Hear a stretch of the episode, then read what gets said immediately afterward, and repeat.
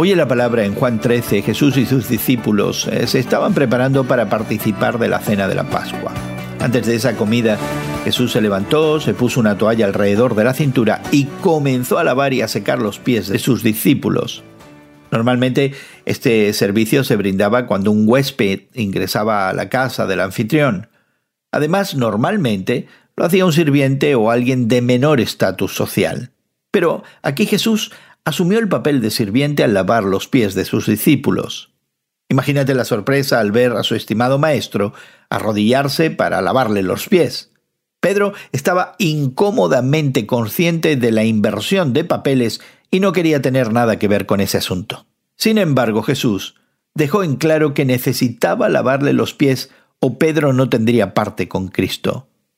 Eso, Pedro se arrepintió inmediatamente y quiso también que se le lavara de la cabeza a los pies. Jesús estaba demostrando un acto de servicio humilde y amoroso para sus discípulos.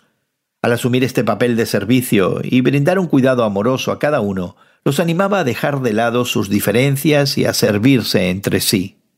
Jesús enseñó con su ejemplo, sirviéndolos hasta el final. La Navidad es conocida como un tiempo para dar. Dios dio a su Hijo y es por eso que nosotros damos regalos. Pero además de dar regalos materiales, también podríamos regalar nuestro propio servicio. Hoy en la Palabra es una nueva forma de estudiar la Biblia cada día. Encuentra Hoy en la Palabra en tu plataforma de podcast favorita. Más información en hoyenlapalabra.org.